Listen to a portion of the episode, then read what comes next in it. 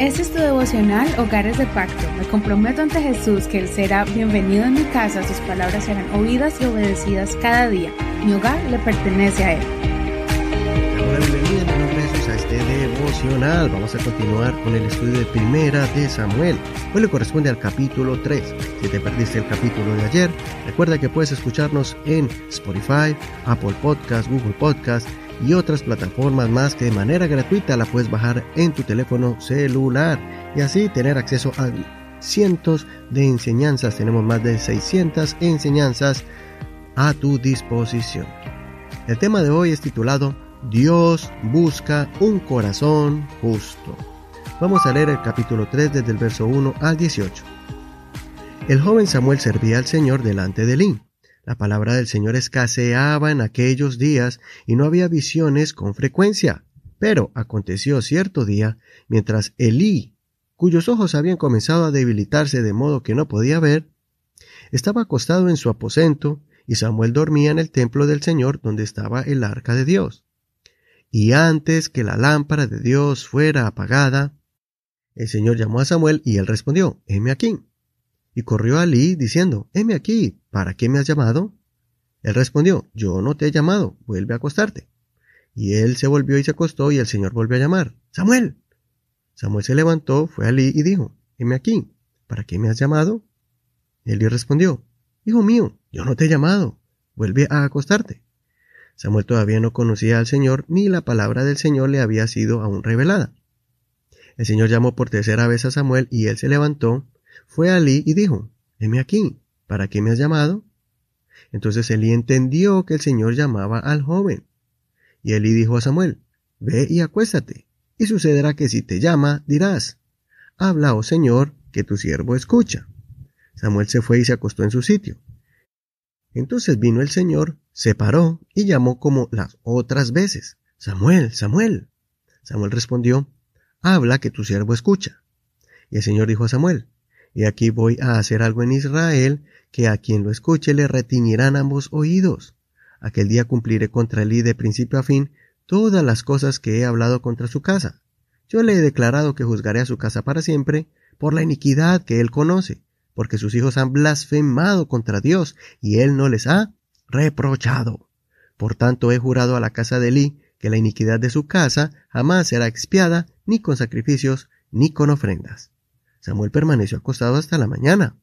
Luego abrió las puertas de la casa del Señor, pero Samuel temía contar la visión a Elí.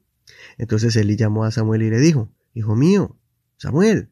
Él respondió, heme aquí. Él le preguntó, ¿qué es lo que te ha hablado? Por favor, no me lo encubras. Así te haga Dios y aún te añada, si me encubres una palabra de todo lo que ha hablado contigo. Samuel se lo contó todo sin encubrirle nada. Entonces él dijo, él es el Señor, que haga lo que le parezca bien. Hasta aquí la lectura de hoy. Aquí vemos el momento decisivo donde Dios comenzaba una nueva etapa en la vida espiritual de su pueblo.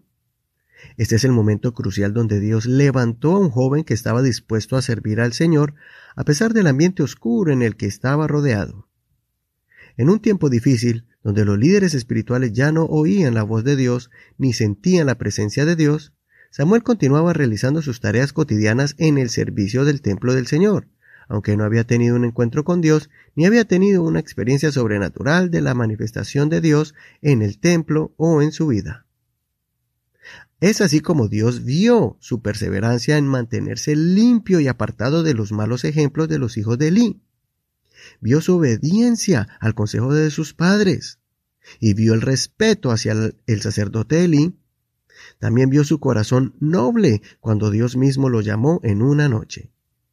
Es curioso pensar que la voz de Dios no fue como un trueno o trompeta, sino que fue una voz tan suave y sutil que se asemejaba a la del anciano Elí.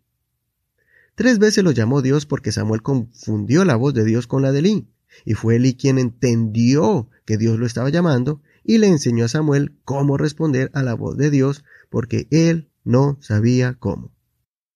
Dios dejó de hablar con Elí porque no disciplinó, no reprochó a sus hijos cuando pecaban robándose las ofrendas del Señor. Dios no encontró un corazón dispuesto dentro de la casa de Elí para recibir revelación de Dios por medio de visiones. pero lo encontró en un niño que fue dedicado por otra familia de levitas diferente y que fue adoptado en el templo para su servicio. Este es un gran ejemplo de que para Dios no hay límites cuando Él quiere hacer su voluntad. Escoge lo que a Él le plazca, pues Dios mira al corazón. No existe nombre ni apellido, no existen posiciones o títulos. Dios no quiere ningún inconveniente para usar a cualquier persona que tenga un corazón justo, puro y dispuesto para revelarle por medio de visiones y sueños sus planes y propósitos divinos para ellos, sus familias y sus congregaciones. Levántate como Samuel, dedica tu vida al Señor y te garantizo que el Señor comenzará a hablar a tu generación de forma extraordinaria. No seamos como Elí que dejó que la monotonía y el conformismo lo hiciera perder una comunicación directa con Dios. No seamos como los hijos de Elí que pisoteaban lo sagrado y lo menospreciaban. Seamos como Samuel, que, aunque le faltaba conocer más de Dios, iba por un buen camino, practicando el bien, obedeciendo a la palabra de Dios y haciendo lo que es correcto. Así fue que se convirtió en el candidato perfecto elegido por Dios para traer un avivamiento en Israel. Soy Eduardo Rodríguez. Que el Señor Jesús escuche tu oración en este hermoso día. Gracias por escuchar este devocional. Recuerda que estamos en Facebook como Hogares de Pacto Devocional. El Señor te bendiga en este hermoso día. Mañana seguimos con Samuel, 1 Samuel capítulo 4. Bendiciones. Este es un ministerio de la Iglesia Pentecostal en Hispana El Reino.